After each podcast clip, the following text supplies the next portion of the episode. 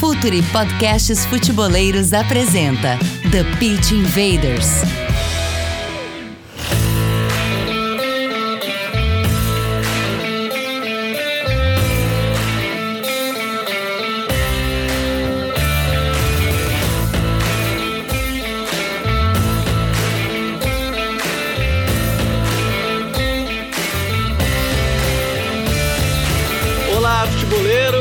Futeboleiras, Futuri apresenta The Pitch Invaders, episódio 216. Estamos no ar para mais uma invasão futeboleira, desta vez sobre o universo do Fortaleza e seu treinador Juan Pablo Voivod. Tudo que envolve o treinador desde sua chegada, contexto do clube e também, é claro, os aspectos dentro de campo. Por isso, hora da nossa conexão com os nossos convidados de hoje. Vou começar pelo convidado, os outros dois são da casa, então vou começar pelo nosso convidado, Alexandre Mota, jornalista que cobre o dia a dia de Ceará, Fortaleza e, enfim, vai trazer aqui pra gente mais essa visão também desse dia a dia, contexto e, é claro, sobre os resultados que vem tendo a equipe do Fortaleza. O Alexandre trabalha no Diário Online e também no ge.com. Alexandre, Seja, um, seja sempre bem-vindo aqui ao Futre, seja muito bem-vindo, um grande abraço, tudo certo? Tudo certo, Gabriel, também a todo mundo que está aqui participando e é uma honra né, participar do programa com vocês, também é um prazer enorme né, ter sido convidado para falar de um aspecto, então eu acho que tão, tão interessante né, dentro do cenário nacional hoje e a forma como o clube está se estruturando ao longo desse processo, né, fortalecendo o futebol cearense e também o futebol nordestino como todo. Então tem, tem muito aspecto para a gente conversar aqui. Tem, tem muita coisa para a gente conversar, por isso trouxemos também nossos dois analistas, Rodrigo Coutinho, nosso integrante, nosso jogador que atua em todas no Código BR. Tudo bem, Coutinho? Como é que tu tá? Tudo certo? Fala, Gabriel. Tudo bem? Um abraço a você, ao Alexandre, ao Jonathan também, para a galera que nos acompanha. Bacana a gente destinar um podcast inteiro né, para falar desse ótimo time do Fortaleza, desse ótimo início de trabalho aí do Juan Pablo Voivoda e tá dando uma, uma respirada ali no, no Campeonato Brasileiro, né, novos times entre os primeiros colocados, é sempre bom isso. Jonathan Cavalcante também, nosso colunista, analista e participante do Código BR. Tudo bem, John? Seja muito bem-vindo. Fala, Gabriel, Alexandre, Rodrigo Coutinho e todos os invaders que estão nos acompanhando e vão nos acompanhar no, no, código, no, no código BR, não, né? No The Pitch Invaders, né? Que é, é, são muitos programas, né? Mas falar sobre o Juan Pablo Voivoda, um excelente início de trabalho um trabalho que a gente vê que não são só nos números, né? Que é o time que tem um terceiro melhor ataque, a segunda melhor defesa do brasileiro, mas o desempenho do Fortaleza é um desempenho sólido e que credencia, assim, o time estar onde está. Né? Então, é sempre importante a gente dissecar esse time e destinar um tempinho para falar sobre essa equipe que vem conquistando corações né, no Brasil. Então, senhores, futeboleiros e futeboleiras, vamos entender um pouco mais sobre o contexto do Fortaleza e o trabalho de Juan Pablo Voivoda.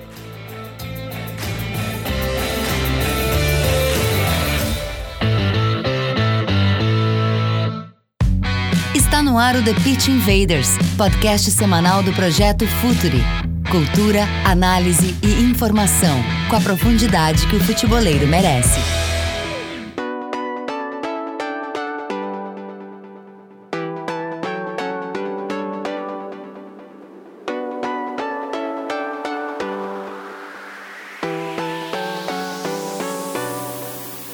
Gente começar esse episódio, o Jonathan já trouxe alguns números interessantes sobre o trabalho do Voivoda dentro de campo. E é bem verdade que ele tá chamando a atenção de todo mundo pelo seu trabalho, mas talvez a palavra não seja surpreender porque quem acompanhou no Tajeres ou até mesmo no Chile sabia que ali tinha um treinador de muito potencial. E ele chega para substituir um cara que fez um trabalho muito bom na equipe do Fortaleza, que foi o Rogério Ceni. E por isso que eu quero começar com o Alexandre, para a gente entender um pouco mais esse contexto, porque o Fortaleza, entre aspas, Alexandre, fica órfão do seu treinador, de um cara que ficou muitos anos no clube, trouxe resultados muito expressivos nessa retomada da equipe do Fortaleza, e chega ao nome do Juan Pablo Voivoda. Esse contexto que chega o treinador, ou melhor, de se encontrar o treinador, como é que aconteceu? Como se deu tudo isso, Alexandre? É, é um, uma pergunta muito importante porque a gente precisa entender que encontrar o voivoda né, foi também se reencontrar. Reencontrar a identidade que fez o Fortaleza se tornar tão vitorioso. E aí eu falo de uma equipe que passou oito anos na Série C do Campeonato Brasileiro, que a partir do momento em que obtém o acesso com o técnico Rogério Senna, obtém o acesso, se tornando também campeão, né? Ele foi campeão nacional, ganhou a Série B do Campeonato Brasileiro. Em 2019, conseguiu fazer com que o Fortaleza se classificasse para a Copa Sul-Americana e além disso, né, o Fortaleza ficou a três pontos do Corinthians e dentro da tabela de classificação quase conseguiu chegar na Taça Libertadores. Então existe existe uma crescente, né? O Fortaleza é um projeto que até o Jonathan colocou como os resultados hoje são sólidos, né? eles permitem que ele fique naquela posição, ele está no G4 do Campeonato Brasileiro, mas há uma escalada até você conseguir esse momento, né? Um momento de três anos consecutivos na Série A do Campeonato Brasileiro. E aí, fazendo esse retrospecto, campeão da Série B 2018, 2019, tem uma, um, um, um momento muito importante dentro da tabela de classificação, se classifica para a Copa Sul-Americana 2020, participa pela primeira vez de um torneio internacional e faz o primeiro jogo da história de um time cearense no exterior, né, enfrentando nada mais nada menos que o Independiente, né, o Rei de Copas, a equipe uma das mais campeãs né, dentro do contexto sul-americano. E aí a gente parte para o fim de 2020, que é justamente o momento em que ocorre essa cisão, esse processo de saída do Rogério Senna e nova saída do Rogério Senna. Fortaleza teve muita dificuldade para trabalhar a continuidade, para conseguir esse processo de constância, essa busca pela retomada da sua identidade, como eu pontuei. E essa identidade é uma identidade que fez com que o Fortaleza fosse extremamente ofensivo. Em 2018 ele tem o artilheiro do Brasil, que é o Gustavo, atacante que era do Corinthians, né? agora está no futebol asiático a gente tem em 2019 um time com quatro é, atacantes, né? Uma perspectiva também que é consolidada em 2020. E a partir do momento em que o Rogério parte para o Flamengo, o Fortaleza na tabela de classificação era o sétimo colocado. Fortaleza era o sétimo colocado no momento em que o Rogério Ceni deixa a equipe e vai para o Flamengo. Isso é importante para pontuar que naquele ano o Fortaleza também estava bem.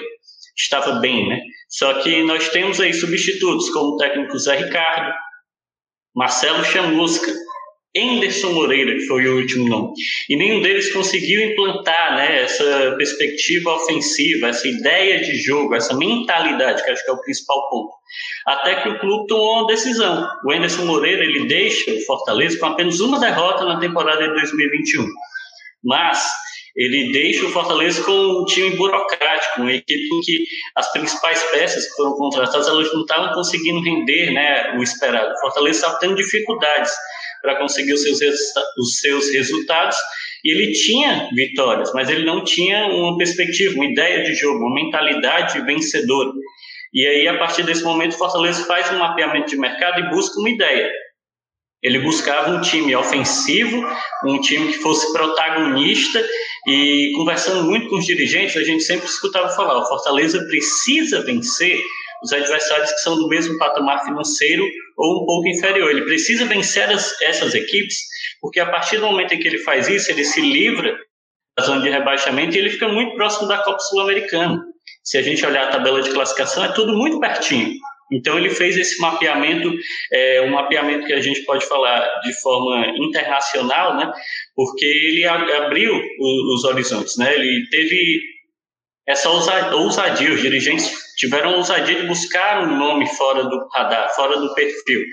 E antes do Voivoda era Roland, né, técnico do Santos, que chegou também com essa perspectiva de realizar um grande trabalho, mas existia todo um entrave financeiro.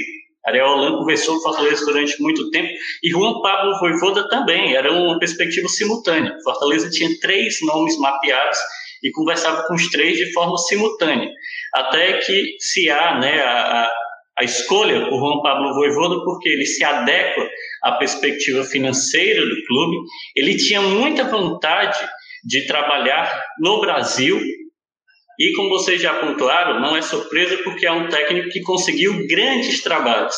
E uma coisa que é importante pontuar, ele conseguiu grandes trabalhos com equipes que tinham poder financeiro, poder de investimento menor. União La Calera, né, no Chile, foi vice-campeão chileno com uma folha salarial muito diminuta comparada às grandes equipes do país. Da mesma forma, ele consegue, né, é, através de um processo também muito similar ao da Defesa e Justiça. Né? O Fortaleza tem um processo similar a essa equipe na busca dessa identidade. E o, o Juan Pablo Voivoda foi o técnico daquela equipe.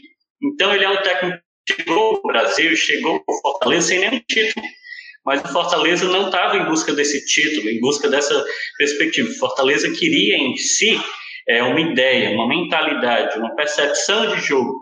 E eu posso até, vou até mostrar para vocês aqui, falando, né, no caso, pontos que o Voivoda prometeu ao Fortaleza dentro desse, dessa perspectiva de negociação. É importante entender isso, porque ele em nenhum momento promete é, vamos ficar na Série A do Campeonato Brasileiro. As metas do Voivoda, nenhuma envolviam título. Ele não tem títulos. Ele conquista o primeiro no Fortaleza, o campeonato cearense. As metas dele envolviam a mentalidade. Dentro das perspectivas, Voivoda, dentro das negociações, diz que o Fortaleza poderia elevar o nível do elenco, ter uma ideia de jogo que tivesse identidade, ele prometeu isso, ter um, um, maior uso das categorias de base, ter uma atenção maior né, para a busca de atletas das categorias de base, comprometer os atletas ao treinamento de alta intensidade, e aí ele tra traçou duas filosofias, que isso foi muito dito por, pelos dirigentes do Fortaleza dentro do período de negociação. Ele queria fazer com que os jogadores entendessem que não bastava ganhar, eles tinham que ganhar jogando bem. E a única forma de ganhar no futebol era sendo ofensivo. São os dois aspectos que o Voivoda trabalhou dentro do período de negociação, e acho que todos esses aspectos hoje a gente consegue perceber após esses 11 jogos de Série A do Campeonato Brasileiro, após também o Campeonato Cearense, a classificação na Copa do Brasil, todas as metas o Voivoda está buscando atingir.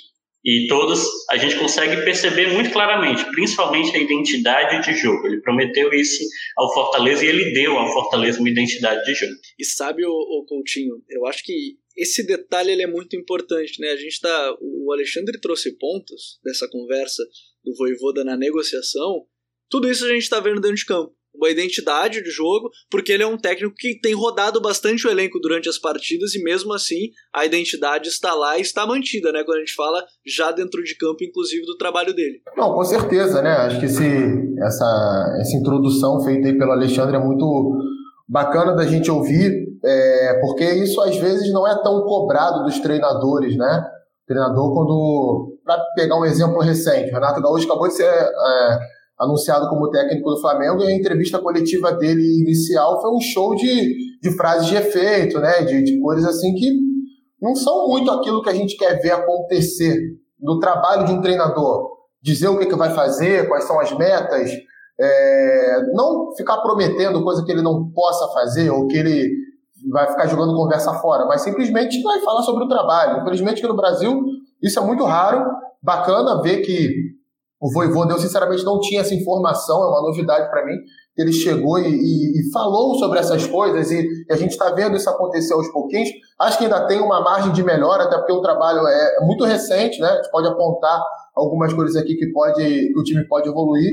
Mas é isso que você falou, Gabriel. O time é um time que tem é, uma estrutura já muito é, perceptível. Você olha o time do Fortaleza jogar, ele vem rodando o elenco, né? às vezes joga o Lucas Crispim na esquerda, já jogou o Bruno Melo, já jogou o Luiz Henrique, né? o meia também, assim como o Crispim na, na ala esquerda. É, aí vai ele para o meio campo, fica revezando o Ederson, Felipe, quando o Jussa não estava lesionado, o Jussa jogava, agora está jogando Ronald, Romarinho já jogou de meia, Matheus Vargas, enfim, é, são vários jogadores que vão se revezando ali em funções diferentes do time, mas seja qual for o jogador que entre, você percebe a estrutura ali do 3-5-2, é, as movimentações muito bem coordenadas, né? Um time que os jogadores não guardam uma posição, eles têm liberdade para trocar de posição. O Pikachu, por exemplo, parte da ala direita, mas toda hora ele está dentro da área para finalizar. Às vezes o David está aberto na direita, às vezes o Robson está aberto na direita, o David na esquerda e o Lucas Crispim por dentro, o Ederson entrando na área para finalizar também. Então é uma marca muito interessante assim como a participação do Tinga, né? um jogador que, no meu modo de entender, é um dos melhores zagueiros desse início do Campeonato Brasileiro, vem jogando como zagueiro, um lateral de origem, e além de marcar muito bem, constrói o jogo, né? É, tem essa percepção ali dessa função que o Voivoda pede a ele. É um zagueiro, mas é um zagueiro com um pouco mais de liberdade, por exemplo, do que o zagueiro do outro lado, que é o Tite. Então ele se soma ao ataque, ele faz ultrapassagens, ele também chega na linha de fundo em alguns momentos. Então, assim, é um time muito é, bacana de ver jogar. Acho que são ideias que deram ali uma, uma um, um, novo ar para o Campeonato Brasileiro. Isso é muito bacana quando a gente tem um treinador que ele não se submete a, não, Fortaleza, então vou lutar contra o rebaixamento. Não, você vê o Fortaleza querendo ser protagonista dos jogos e até mesmo quando enfrenta adversários muito superiores tecnicamente. O exemplo disso é quando enfrentou o Flamengo no Maracanã, quando enfrentou o Grêmio é, em Porto Alegre. Fortaleza não ficou dando a bola para esses times e aí com a bunda lá atrás para jogar em contra-ataque. Não, Fortaleza saiu para jogar, inclusive no Maracanã poderia muito bem ter empatado o jogo no segundo tempo, né? Aos 47, o, o se eu não me engano, foi o Romarinho, perdeu uma, uma chance clara dentro da área. O então, Robson. Assim, e o Robson, o Alexandre me lembra bem. Então, é, é aquilo, cara. É um time que tem a sua identidade, é muito agradável de ver jogar. E aí, John, eu acho que ainda entra nesse ponto também fora de campo um pouco, que é essa abertura, né? Não só no, no Fortaleza, a gente está vendo diversos treinadores estrangeiros chegarem aqui ao país, mas é, é aquela coisa, né? A gente até conversava sobre isso no Código BR também, temos que parar de olhar como surpresa, por exemplo, Fortaleza brigando lá em cima, ou como o Ceará brigou na temporada passada lá em cima. A reestruturação desses clubes e essas chegadas, agora a chegada do Ângelo Henriques também, por exemplo, como contratação, a reestruturação dos clubes e o Fortaleza talvez seja um grande exemplo nesse sentido para retomar e, e, quem sabe, às vezes assumindo postos de clubes que eram ditos maiores no cenário nacional, né, John? O processo de reestruturação, né, que como o Alexandre Mota bem trouxe, trouxe não é um processo de ontem, né? De, de duas temporadas na Série A, né? É um processo que iniciou-se lá na Série C do Campeonato Brasileiro, onde o time passou oito temporadas, se eu não estou enganado, na Série C do Campeonato Brasileiro, batendo na trave. É, o torcedor já não acreditava mais que o time poder, pudesse subir, é, todo aquele, aquele complexo de inferioridade que se criou, é, toda aquela mística. E, e, e, o Marcelo Paz, juntamente com outras pessoas, começaram a pensar o Fortaleza, o Fortaleza como uma empresa, um negócio. E o Fortaleza foi galgando, foi chegando, batendo na trave, até que conseguiu romper a Série C. Depois que rompeu a Série C, acertou na contratação do Rogério Senna, né? um técnico novo para muitos, é, que não teve muito sucesso no São Paulo, onde foi demitido, mas que tinha a mentalidade de crescimento, assim como Fortaleza tinha, né? Tinha esse, esse match, tinha esse casamento. Os dois queriam crescer dentro do, do futebol brasileiro. Então, foi uma, uma, uma, jornada muito interessante que o Fortaleza construiu, até chegar à primeira divisão. E, e, o Rogério foi, foi parte integrante disso, né? O Rogério foi parte fundamental, né? Na, na, na, nas melhoras que aconteceram dentro de, da infraestrutura, é, no, no, CT, no, lá no, no PC, tem, em, na questão da logística, muitas coisas que hoje o, o, o Voivoda pode desfrutar é mérito do, do, do gerenciamento, do monitoramento de duas pessoas. Claro que são várias pessoas, o, o, Fortaleza é feito por várias mãos, mas a gente destacando Marcelo Paes e Rogério Ceni, né? Que são os hosts desse processo que, que, que fazem com que o, o Fortaleza hoje é, é, experimente uma boa fase, e não é uma boa fase por ser boa fase, né? É um, um trabalho que vem sendo feito, construído ao longo do tempo.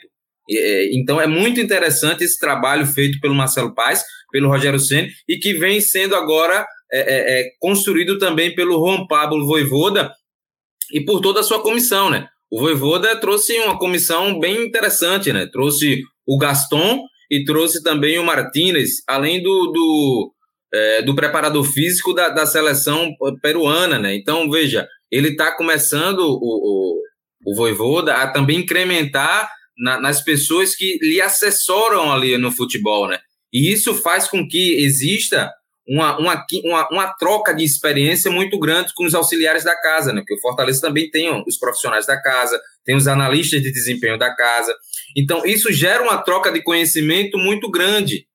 Então, isso vai ficando, isso vai ficando sedimentado, né? Não vai, não, eu não, não acredito que vai acontecer feito o Flamengo do Jorge Jesus, que não sabe o porquê o, que, o, o sucesso que aconteceu. O, o Fortaleza tem uma, uma, uma estrutura da sua casa, do seu clube, e, e, e eles estão em frequente troca de informações. Então, o que o, o Voivoda está depositando né, na, nesse processo do Fortaleza, os caras estão assimilando, né? Os caras estão vendo como é que é o método de treinamento, os caras estão vendo como é que funciona a questão das cargas da preparação física. E esse legado do Voivoda que está sendo construído é muito importante para o pós, porque a gente sabe que é, é, o futebol é muito dinâmico, o, o, o sucesso do Voivoda e do Fortaleza é, pode gerar desdobramentos que ele pode vislumbrar um, um lugar maior. Então, é, esse, essas informações do porquê deu certo e do que deu errado pode definir a, a, a, a, o, o, o, como eu poderia dizer assim, podem definir a continuação de um processo, né? Assim como é o Defensa e Justiça, é, o Fortaleza pode também caminhar passos para que, independente do nome do treinador, ele tenha o seu método de trabalho, ele tenha o seu método de jogo, e aí o time consiga trabalhar dentro disso, né? trazer o treinador dentro dessa filosofia e não ficar rodando é, atrás de nomes porque deu certo na última temporada. Então eu acho que Fortaleza está dando um passo importante para que ele seja um clube mais estruturado ao longo dos anos. Posso complementar rapidinho, porque acho que o Jonathan ele, ele, ele foi certeiro, assim, ele foi exatamente no alvo. Né? Ele foi, foi brilhante a explanação, porque é de fato o objetivo do Fortaleza. O Fortaleza ele tem um projeto a longo prazo que é criar um departamento de ciência, um departamento de análise científica. E esse departamento de análise científica ele passa pela criação de protocolos internos de performance. Fortaleza ele quer criar um planejamento em que toda a categoria de base e o time profissional ele tenha um escopo, né, um, um desenho, um modelo do que ele deve fazer. E isso envolve dentro de campo, isso envolve toda a construção de trabalho, de preparação física, de, de esquema tático preferido, e aí eles até estão fazendo um estudo com ídolos do clube, quais foram é, a, a, metodologia, né, a identidade que o Fortaleza tem ao longo da história, um clube centenário. E é justamente esse o objetivo, é fazer esse processo acontecer. Por isso, eles, é, desde a chegada do Voivoda, eles contrataram né, uma empresa de software, de dados, de gerenciamento de informações. Todos esses dados eles são trabalhados pelo Voivoda, esses dados estão sendo computados e o Fortaleza espera que em prazo de dois anos a três anos ele tenha uma metodologia específica de como o Fortaleza deve se comportar dentro de campo e como ele deve trabalhar, justamente para evitar a cisão que o Janto até colocou o exemplo de Jorge Jesus e Flamengo, e eu posso colocar Rogério Senna e Fortaleza. Os dois momentos em que o Fortaleza ficou sem o Rogério, ele teve extrema dificuldade na Série A do Campeonato Brasileiro. Na primeira vez, o Rogério foi para o Cruzeiro e precisou voltar para o Fortaleza retomar as suas condições né, de resultado. Depois que ele foi para o Flamengo, como eu disse, e até listei aqui, Marcelo Chamusca, Anderson Moreira, profissionais que o Fortaleza não o Fortaleza contratou e ele não conseguiu bons resultados. A equipe terminou a Série A com a mesma pontuação do Vasco. Ele não foi rebaixado por outros critérios. E ele tinha chance de rebaixamento, inclusive na última rodada, quando ele perdeu para o Fluminense. Então é justamente isso que o Fortaleza não quer mais. Ele quer ter uma metodologia própria de trabalho.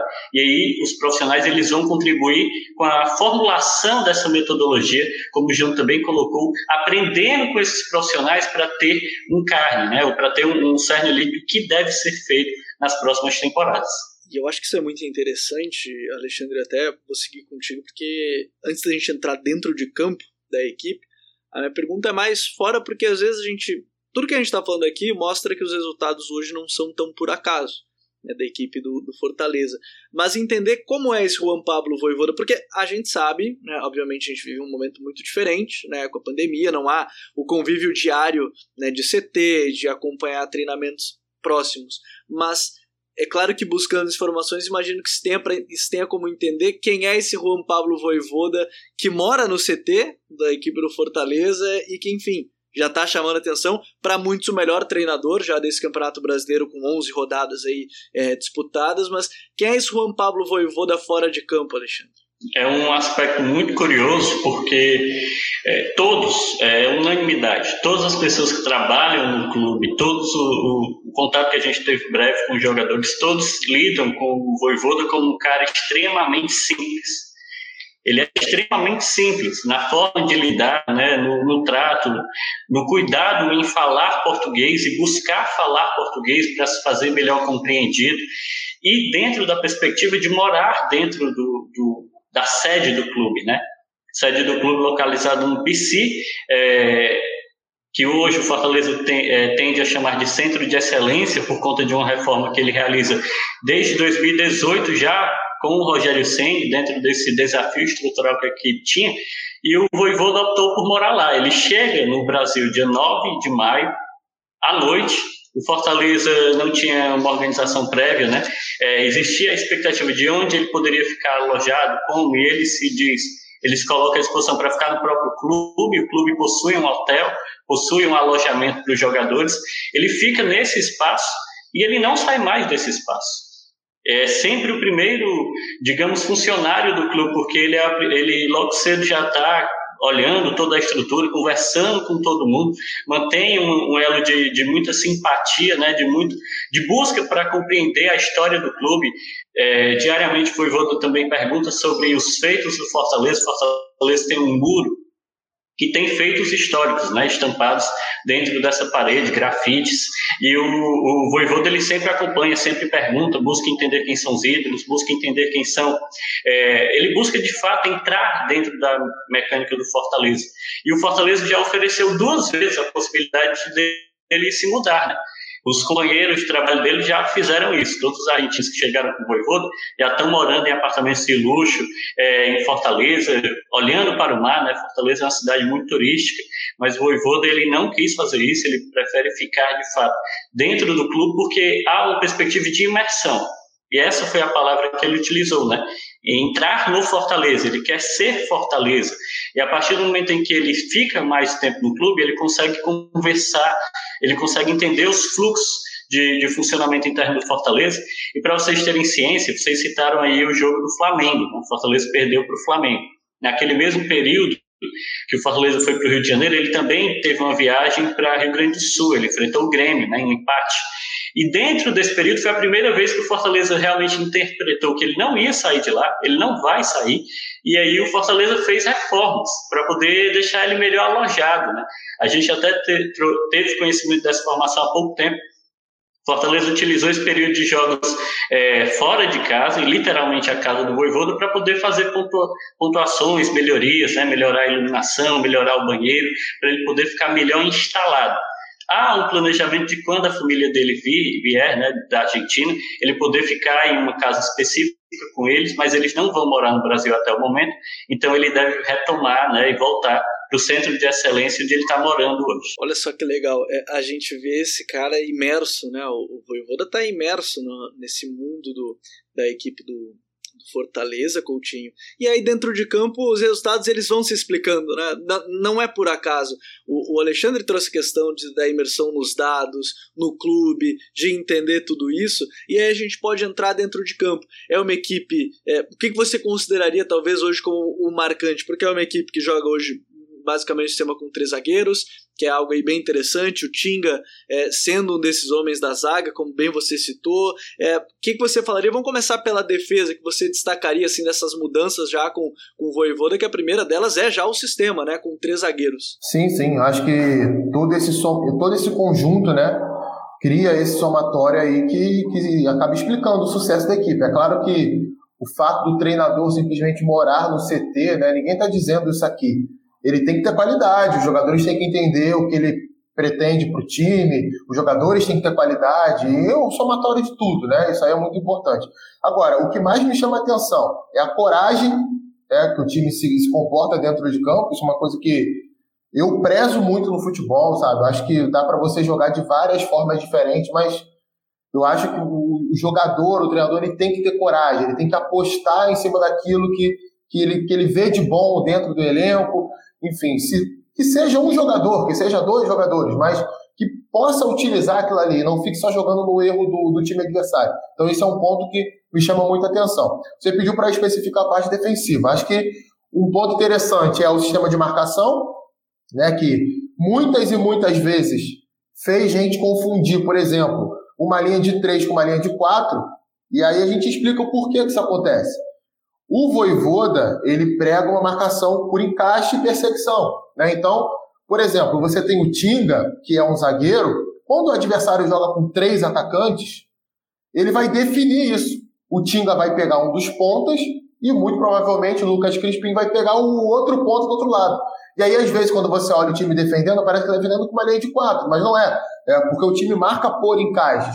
Ah, então por que, que o, o Tite não marca um ponta e o, e o Tinga fecha? Porque o Tinga é mais rápido do que o Tite, porque o Tinga tem mais essa capacidade de marcar jogadores mais rápidos pelo lado do campo. Então, é um ponto que me chama a atenção, né, porque é, da forma que é feito hoje, não era feito antes, né, com, essa, com essas perseguições, e isso aí é uma coisa que o jogador ele tem que entender, tem que saber o momento de compensar o espaço, porque eu sou o time, eu estou marcando ponta do outro time. Às vezes, se o cara se distancia muito do meu setor, eu vou lá marcar ele. Então, alguém tem que vir aqui e fechar esse espaço. Tem que fazer essa compensação para que o time adversário não encontre essas lacunas no meio da defesa. Eu destacaria muito também a chegada do Marcelo Benevenuto. No ano passado, aqui no Rio de Janeiro, ele foi muito criticado pela torcida do Botafogo. Realmente, ele fez um campeonato brasileiro muito ruim. É, ele até começou bem a temporada, as primeiras 10 rodadas dele foram boas, mas depois ele caiu muito de produção. Botafogo com salário atrasado, mudança de treinador toda hora. É, já se sabia ali mais ou menos que ele não ficaria no clube pela questão do salário, a readequação salarial. E aí se criou uma ideia que o Marcelo Benevenuto era um zagueiro ruim. E nunca foi, a verdade é essa. Desde que ele subiu para o profissional do Botafogo, ele teve boas atuações, ele jogou até de lateral direito, uma Libertadores pelo Botafogo, e entrou muito bem ali no centro da defesa do time do Fortaleza. E o Tite também, né, que foi uma contratação recente, na reta final do Campeonato Estadual, foi outro cara que entrou muito bem. Então, destacaria isso da parte defensiva do Fortaleza, Gabriel. E aí, John, para a gente falar desse meio-campo, porque a gente já falou. Acho que o grande ponto, e que foi uma tendência na Euro, e, e ele já, brincadeiras à parte, a gente já viu aqui antes. Lucas Crispim, um destro como ala pela esquerda e que trouxe uma mudança interessante nesse time, né? Cara, você tá em sintonia comigo, né? Porque quando você falou, né, sobre essa questão de falar e, e, e a gente destrinchar o Fortaleza, eu tava pensando, porque saiu o relatório sobre a Euro, né? E aí tinha. Se falou muito do, do ala do, da, da, da Itália, né? Que é o. Me foge agora o nome. Spinazzola. Spinazzola, né? E a gente já tinha visto isso no Fortaleza, né? Já tinha visto isso no Fortaleza, com o Lucas Crispim e também com o Iago Pikachu, né? O Iago Pikachu chegando muito na grande área para finalizar, né? Não, não à toa, um dos, do, dos gols contra o Atlético Mineiro é ele chegando na grande área para finalizar. Então, é, é, é o, o, Atlético, o Atlético não, o Fortaleza joga no 3-4-1-2, né? Com é, dois volantes, geralmente é, o Ederson, um cara de um pouco mais pegada, mas também que tem qualidade para sair. E o Felipe, né, um cara que tem um poder de articulação, mas também que é combativo. Nos lados tem o Lucas Crispim, geralmente joga ele, o Lucas Crispim pelo lado esquerdo, que tem essa facilidade de puxar para dentro. É, e, e, aí, com isso, quando ele puxa para dentro, há muitas vezes uma dinâmica no Fortaleza de, do que? De o volante fazer essa diagonal de dentro para fora, para que o time não perca a profundidade ou até mesmo do atacante ficar em, em amplitude para que o, o, o, ala venha por dentro, né? Do outro lado, o Pikachu é, também gosta de flutuar para dentro, mas aí é um pouquinho diferente. Quando o Pikachu vem para dentro, o, geralmente o Tinga tem essa liberdade, né? O Tinga gosta, porque o Tinga já faz essa, já fez essa função de lateral, né? é lateral de origem. Então o Tinga também gosta de fazer essas ultrapassagens. É um time muito muito fluido esse time do Fortaleza, né? Eu não vejo mais. É, e eu acho que já tem textos até do próprio Futuro que tratam o, o, futebol mais fluido, né? Que não é mais posição, né? É função. E é um time que troca muito de função durante as partidas, né? E isso no, no início gerou muita dificuldade para os adversários conseguir entender e marcar o Fortaleza. Até hoje gera esse, esse problema né, de, de dificuldade. Mas é um time que tem uma capacidade muito grande de, de, de ganhar essa segunda bola, por exemplo, quando faz uma pressão, já, já até me, me antecipando em alguns detalhes, quando o time faz essa pressão, por ter uma segunda linha muito forte, que é com o Ederson uh, e com os, os zagueiros, o Tinga e também com o, o, o, Tite, são três, são três jogadores de muita imposição física, ele recupera muitas bolas ali no terço central de campo, né? E a partir dali o time consegue criar algumas, algumas jogadas a partir de acelerações, de, de, de velocidade, conduções. É um time que, que me encanta muito de ver, né? É um time muito vertical em alguns momentos, por mais que é, é, existam jogos que ele precise ser um pouco mais organizacional, tocar um pouco mais a bola, mas é um time que consegue equilibrar, né? O, o, Voivoda, por, por vir é, de uma escola bielcista, né? Esperava-se que ele iria querer apenas é, é, o jogo encantador, o jogo lúdico, o jogo mágico, mas ele é um cara que busca o equilíbrio, né? Entre as escolas menotistas e, e bilardistas, né?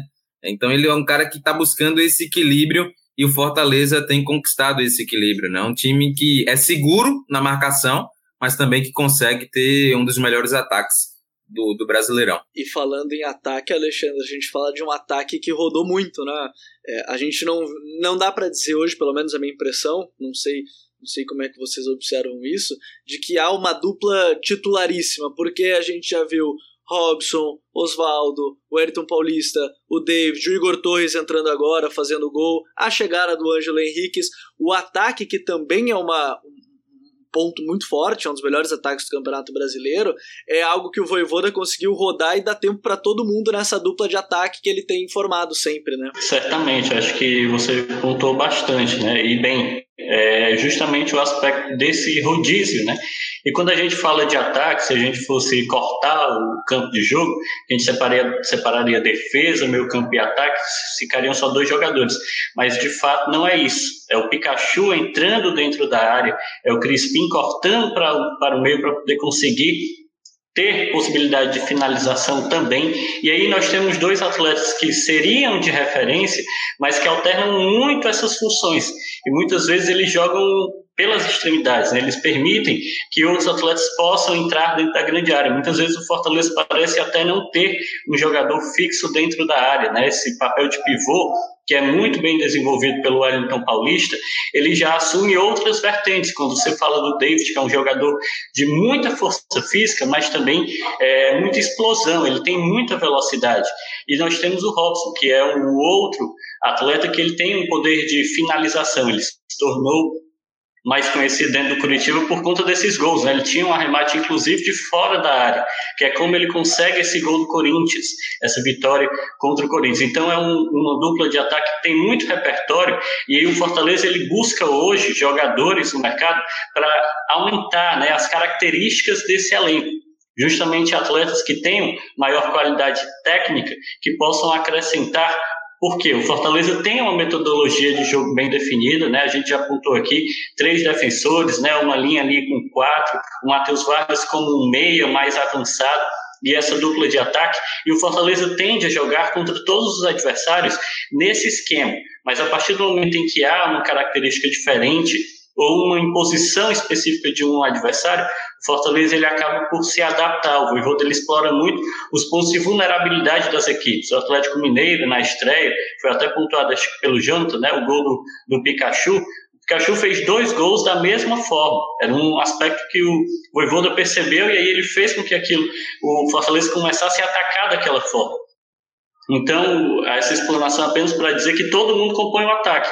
E acho que sim, hoje o Fortaleza ele não tem um, um, atacante, uma dupla de ataque fixa, né? Acredito que hoje os protagonistas principais são David e Robson, porque o Wellington Paulista está machucado. Mas a equipe está no mercado em busca de mais atacantes, justamente para poder fortalecer esse setor, que é o setor que chama mais atenção por conta do excesso de gols. Né? O Fortaleza venceu os jogos do Campeonato Cearense com seis gols de diferença mas o nível é totalmente diferente. Quando chega na Série A do Campeonato Brasileiro, faz cinco gols no Internacional, quatro gols no América, então é um time que quer demais o gol, acho que é um aspecto muito notório do Fortaleza. O Gabriel, Hoje... só, Diga. Só complementando o Alexandre, né? E a gente vê que esse rodízio, né? E esse número grande de, de gols que o time do Ceará tem marcado reflete diretamente no, nos jogadores, né? É, há uma distribuição maior de jogadores que têm feito gols no, no, no, no Fortaleza, né? O David, na era Voivoda, é o artilheiro, né? Tem sete gols. Mas é seguido de perto pelo Pikachu com cinco, o Elton Paulista tem cinco e o Robson cinco. Depois vem o Lucas Crispim com quatro, o Romarinho três, Luiz Henrique três. Então a gente tem uma dimensão de como é, é, é distribuído né, esse time do Fortaleza. Né? Ele, do, do, se a gente levar em conta apenas Campeonato Brasileiro e Copa do Brasil, ele rodou 21 jogadores nessas 18 escalações iniciais. Né? Então a gente observa que é um time que ele tem dado minutagem, tem dado minutagem ao pessoal e tem dado muita resposta dos caras dentro de campo. O a equipe do Fortaleza, que hoje está entre os quatro melhores ataques. Hoje, quando a gente está gravando, 15 de julho, 11 rodada do Campeonato Brasileiro, 18 gols marcados, e está entre os times que menos sofreu gols, sofreu apenas 9, apenas o Corinthians na frente, com oito gols sofridos apenas no campeonato. A gente vai para um rápido intervalo e na volta a gente vai fechar esse papo falando um pouco mais sobre o próximo passo. Qual será o futuro do Fortaleza pensando em Campeonato Brasileiro, futuro do Voivoda e o que mais a gente poderá ver na equipe. Então você fica ligado com a gente. Fala futeboleiros, tudo bem? Eu espero que vocês estejam gostando do episódio de hoje. Mas antes de seguirmos com esse bate-papo, eu quero fazer um convite para vocês. Se você quiser receber conteúdo exclusivo no site, ter acesso às matérias fechadas, vai lá na aba Club faça parte do Futuri Club por apenas 12 reais mensais ou até mesmo em planos semestrais com desconto ou até mesmo anuais. Você ainda vai ter direito a desconto nos cursos do Futuri. Então, fique ligado. Além disso, eu quero lembrar para vocês que esse episódio também tem o apoio do Futuri Pro, o departamento de análise e mercado do Futuri. Seu time gasta menos dinheiro e ganha mais jogos. Para mais informações, mande um e-mail para comercial@futuri.com.br. Coutinho, quando a gente fala desse é, próximo passo do Fortaleza, é, pensando em campeonato brasileiro, por exemplo, eu já não, a gente já até falava no Código BR também. Se você quiser saber um pouco mais, também todo domingo no YouTube, às 10h30 após rodada, se ouve o Código BR, nossa atualização do Campeonato Brasileiro, debate sobre os jogos da rodada. É que não é mais uma surpresa brigar lá em cima pro Fortaleza, ou pelo menos é, aquela coisa de ah, enfrenta o Corinthians, todo mundo colocava, ah, vai ganhar o Corinthians, enfrenta dupla Grenal, vai ganhar a dupla Grenal. Não é mais assim. E, e, essa temporada do Campeonato Brasileiro tem mostrado isso. O próximo passo é esse, é sonhar até mesmo com uma vaguinha na Libertadores para a equipe do Fortaleza, Coutinho? Eu acho que sim. Eu acho que tudo leva a crer que o time do Fortaleza, é claro que ele vai ter as oscilações, né? Isso aí todos os times têm no campeonato. Não adianta a gente achar que o Fortaleza ele vai manter talvez o aproveitamento que tem hoje. Eu acho pouco provável que isso aconteça, mas talvez ele não caia tanto. Né? E aí vai possibilitar sim uma briga por vaga na Libertadores ou vaga direta, dependendo ali dos primeiros colocados, ou até mesmo uma vaga na pré-Libertadores, que dentro do orçamento do Fortaleza, a expectativa, se a gente pegar aí um mês antes de começar o Campeonato Brasileiro, é, um, é uma baita expectativa, né? Uma coisa que está muito acima daquilo que todo mundo esperava. Eu acho que o time pode melhorar em um aspecto, que às vezes eu, eu vejo uma, uma, uma dificuldade. É, na circulação de bola. Acho que, é claro que o, o gramado do Castelão está muito ruim, ele tem que ser levado em consideração nisso, mas até mesmo em jogos fora de casa, em alguns gramados melhores, acho que o time pode trocar passe com mais velocidade. Acho que, às vezes eu acho a circulação de bola do time muito lenta, muito morosa, e, e diante de algumas equipes com sistema defensivo mais sólido, você não vai conseguir criar os espaços, mesmo tendo uma boa movimentação com esse ritmo de circulação de bola. Mas é algo assim, se a gente pegar que um trabalho que tem poucos meses, né? E aí a gente pega esse início de campeonato brasileiro que foi muito puxado, com jogo domingo e quarta. Então são tem semanas livres de treinamento para poder atacar esses pequenos problemas que vão aparecendo. Está totalmente dentro do normal. Né? Tem times aí com mais investimento, com muito mais problema tático do que o time do Fortaleza. Então, eu veria hoje sim o Fortaleza com capacidade de brigar por uma vaga na Libertadores com toda certeza. Já que a gente estava falando um pouco sobre, sobre essa questão de reforços, João, tem alguma posição que você acredita hoje que a gente já tá, a gente já falou, e o Alexandre falou da questão da, dos atacantes, né, buscando jogadores com diversas características. Tem alguma outra posição que você vê, por exemplo, que ele não tem hoje um substituto a, a nível parecido? Cara, eu vejo a defesa, né? Eu acho que por mais que tenha o Bruno Melo, que já fez a função de zagueiro com o próprio Rogério Senna e até mesmo com, com o Voivoda, o Tite, um, um, o, o, o Tite não tem um zagueiro à altura, um zagueiro canhoto, né? Eu acho que poderia se, se estudar é, uma alternativa de trazer um zagueiro canhoto, um zagueiro de, de alto nível, é, para conseguir é, manter o nível que o Tite vem, vem, vem atuando, né? Ah, e outra, outra alternativa seria também é para o ataque, né? Mas já está buscando bastante, né? Mas é, por mais que a gente venha falar de peças, eu acho que, como o Coutinho falou sobre essa questão da circulação da posse de bola, principalmente quando enfrenta equipes mais fechadas, como foi o caso do esporte, né? É, é, eu acho também que o, o, nível de concentração é o grande desafio do Voivoda, né? Manter o nível de concentração e intensidade. Esse foi o, eu acho que é o elemento chave do trabalho do Voivoda é, e, e, que a gente viu a prova diante de Atlético Goianiense e também Atlético Paranaense, né? É, contra o Atlético Paranaense isso foi mais nítido, né? É, essa desconcentração mínima que aconteceu, o time do Atlético Paranaense conseguiu aproveitar bem e colocou um 2 a 0.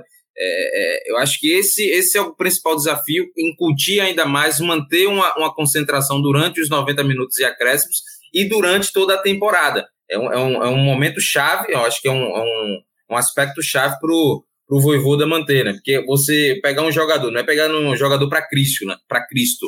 Mas o Felipe, por exemplo, o Felipe, ele, ele desliga em alguns momentos do jogo, né? Por mais que ele tenha aumentado o rendimento dele, ele é um cara que desliga. Foi assim no, no jogo contra o Flamengo, onde ele errou um passe.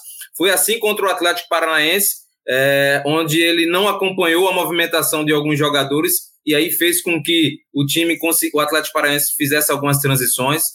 Se repetiu isso no Atlético Goianiense. Claro que esse intervalo de oscilação do Felipe Uh, se a gente comparar a temporadas anteriores, diminuiu muito. Hoje ele desconcentra muito menos. Mas é um aspecto que é, o jogo está muito parelho, né? O jogo está muito parelho, muito nivelado. Então, um deslize, isso pode fazer com que eu possa brigar por uma Libertadores ou ficar ali no meio de tabela pegando uma Sul-Americana. E Alexandre, como é que o clube vê essa, esse momento? Porque a gente já falou sobre esse respaldo, esse contexto, que eu acho que é, foi fantástico da gente entender um pouco mais tudo isso mas esse momento o clube já tem a, tem a ciência assim, de que não é por acaso que dá para sonhar mesmo, ou prefere nem tocar nesse assunto para evitar qualquer tipo de pressão maior, algo nesse sentido. Como é que é o contexto do clube em relação a esse momento excelente a nível de campeonato nacional? O, o Fortaleza, eu acho que um grande aspecto do Fortaleza é ter os pés no chão, né?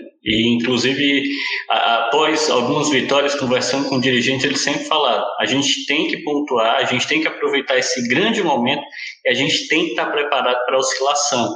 A gente precisa estar preparado para quando esse momento chegar. E há essa compreensão, a compreensão de que o Fortaleza ele não está no Campeonato Brasileiro para brigar pelo título do Campeonato Brasileiro. Isso é um processo que vai ocorrer, é um processo em construção. A equipe já conseguiu uma vaga na Copa Sul-Americana.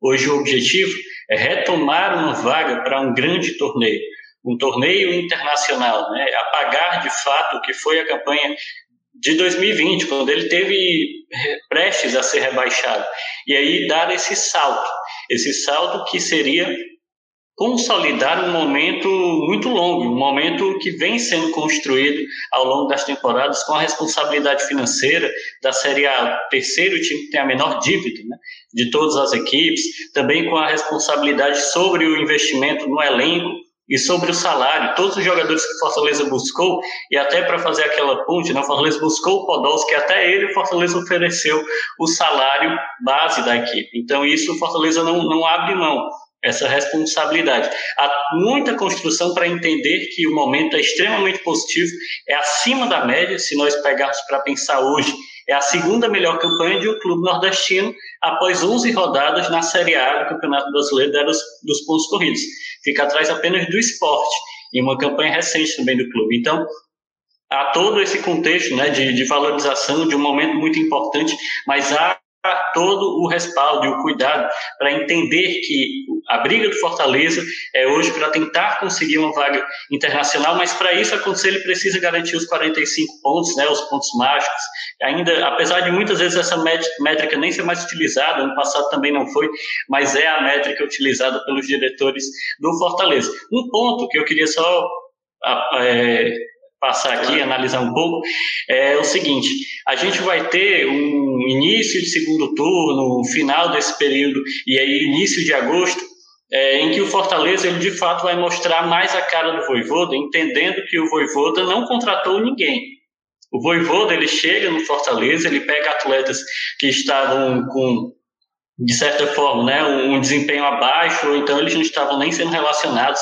Um exemplo desses é o Felipe, outro exemplo é o próprio Crispim, e ele readequa totalmente a posição desses jogadores, ele dá outra margem, ele dá outra perspectiva para eles poderem atuar. O próprio Tinga também, que quando o Fortaleza anunciou a renovação dele, né, até a gente fez essa matéria, muitos torcedores comentando, meu Deus, não pode ser, o Tinga não, e o Voivoda conseguiu é, fazer transformar o Tinga. O Tinga ele se tornou um novo jogador atuando como zagueiro. E até foi pontuado aqui também um dos melhores zagueiros. Então, eu queria chamar a atenção para o início de agosto, porque é quando o Voivoda vai poder ter jogadores que ele gostaria de ter, imaginando o poderio de investimento do Fortaleza. Fortaleza já trouxe o Ângelo Henrique, esse atacante da Universidade é, do Chile, ele é um jogador que o Voivoda conhece. O Voivoda jogou contra ele no União La Calera. E o Fortaleza mapeou jogadores da Taça Libertadores e da Copa América. Jogadores no mercado sul-americano. Há expectativa de ter até cinco estrangeiros por jogo no Fortaleza. Esses são aspectos que o Fortaleza mantém muito em sigilo. A gente tem essas poucas informações, mas há de se esperar reforços que possam chegar para somar muito com a equipe. E aí a gente vai ter um Fortaleza com mais jogadores que o Voivoda conhece, e aí teremos mais variações dentro desse Fortaleza. Então a tendência é de fato Fortaleza melhorar caso ele consiga manter esse nível de concentração, como foi apontado aqui, é o principal desafio manter o nível de concentração, manter a intensidade que ele obteve já nessas primeiras rodadas. E eu confesso que essa conversa ela vai chegando ao final e dá vontade de ficar falando ainda mais sobre uma equipe que é uma das sensações, é uma das sensações desse campeonato brasileiro e que eu acho que não vai ficar apenas nessa questão de sensações. Mas agora é hora das nossas dicas futeboleiras. The Pitch Invaders apresenta Dicas Futeboleiras.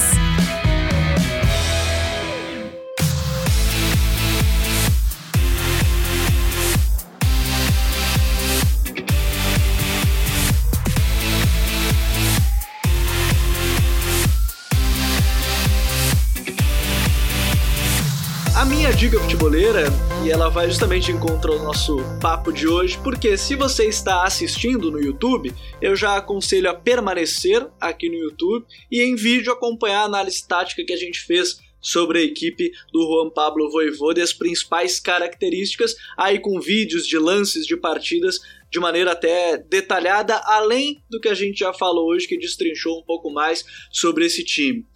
Coutinho, qual é a tua dica futeboleira? Vamos lá, vou dar duas dicas. Uma dica do próprio Futuri, né, o texto do Caio aí, Nascimento, sobre os textos né, sobre as Olimpíadas. Acho que está bem bacana, né, para quem quer acompanhar. O Caio acompanha bem de perto né, essa realidade da, do, da base em si. Não que a Olimpíada seja divisão de base, né, já, já são atletas profissionais, mas. Sempre tem os barbados, né, para jogar. É, também num contexto ali de transição, vamos colocar assim. Então, tô achando bem bacana. E o meu blog no UOL, né, cara? Tem que vender meu peixe, né? Isso aí. Então, é, tem que botar comida no prato. é só a galera entrar lá na colunistas do UOL Sport, procurar lá o Rodrigo Coutinho. Tem sempre uma análise bem bacana lá. Valeu, Coutinho. Valeu. Valeu, Rodrigo Coutinho. Jonathan Cavalcante, qual é a tua dica futeboleira? Cara, minha dica futeboleira é sempre o Futre, né? Você lá tem vários conteúdos de podcasts, a colunas interessantíssimas, como o, o, o Coutinho bem ponderou, essa coluna do Caio Nascimento está muito interessante. E também tem uma entrevista recente minha que, que eu fiz com o Guto Ferreira. Sei que o torcedor do Fortaleza que vai ouvir esse, esse, esse podcast, ah, eu quero lá saber do Guto Ferreira. mas eu acho interessante, né? Eu acho porque o trabalho do rival sempre impacta no, no, no clube, né? Então é interessante você entender também como é que é o funcionamento é, da metodologia de trabalho do Guto Ferreira, o, a, o modo como ele gosta de, de liderar. Então tá uma entrevista muito bacana. E mais uma vez agradecer a oportunidade aí de estar conversando sobre um dos trabalhos que, que, que melhor que melhor encantam né, no, no, futebol brasileiro. Né? Ele, o Voivodo, o Antônio Oliveira no Atlético Paranaense, o Barbieri, são trabalhos que são muito, mas muito promissores e não estão ali, né, naquele, vamos dizer assim, no eixo Sul-São Paulo, por mais que o Bragantino esteja, mas o Bragantino não, não faz parte desse rol, né? É verdade. John, Grande abraço, obrigado, volte sempre. Agora, Alexandre, qual é a tua dica futeboleira para quem está nos acompanhando hoje do Pitch Invaders? Eu vou seguir a mesma linha de vocês, falar de um, do nosso trabalho específico, né, o nosso ganha-pão, mas também pontuando, é, para os torcedores que querem ainda conhecer mais sobre o Voivoda, existe um, um texto no Diário do Nordeste, né, o, o, site regional, fala muito sobre o futebol cearense como um todo. Existe um texto falando sobre os objetivos, as metas e toda essa a perspectiva que gira em torno do Voivodo. Né? Esse material foi publicado por mim dentro da coluna do Diário Nordeste e é um material que a gente produziu logo que o Voivoda assinou o seu contrato né? A gente teve uma conversa exclusiva, entendemos laudos, entendemos cláusulas e os objetivos dele. Eu pontuei um pouquinho aqui para vocês dentro do podcast, mas acho que lá você vai acompanhar tudo, né? Se você quiser saber mais sobre o Voivoda como um todo, a metodologia, o que, que ele faz, o que, que ele gosta, quais são as suas inspirações e os objetivos dele dentro do Fortaleza, até para comparar com o que está acontecendo hoje. Acho que serve esse como uma dica bacana para o torcedor que está acompanhando. Então você já sabe, vai estar na descrição do vídeo aqui no YouTube e do site, né, nas redes sociais para você ler as dicas futeboleiras. Alexandre, muito obrigado por ter estado aqui com a gente. É, seja sempre bem-vindo, você já é da casa agora, muito obrigado mais uma vez. Eu que agradeço e espero novos convites, né? Acho que a, a, discussão promovida aqui é de alto nível e acho que a gente precisa desse tipo de conteúdo o leitor, o consumidor, o fã de esporte, o apaixonado por futebol, ele precisa também entender de, com conteúdos de mais profundidade. Acho que é isso que vocês promovem, é isso que esse debate também acaba gerando. Então, espero novos convites para poder contribuir de alguma forma. Futeboleiras, futeboleiras, muito obrigado a todos que nos acompanharam até o final deste episódio. Nós somos o Futre e temos um convite para vocês. Pense o jogo, um abraço e até a próxima. Tchau!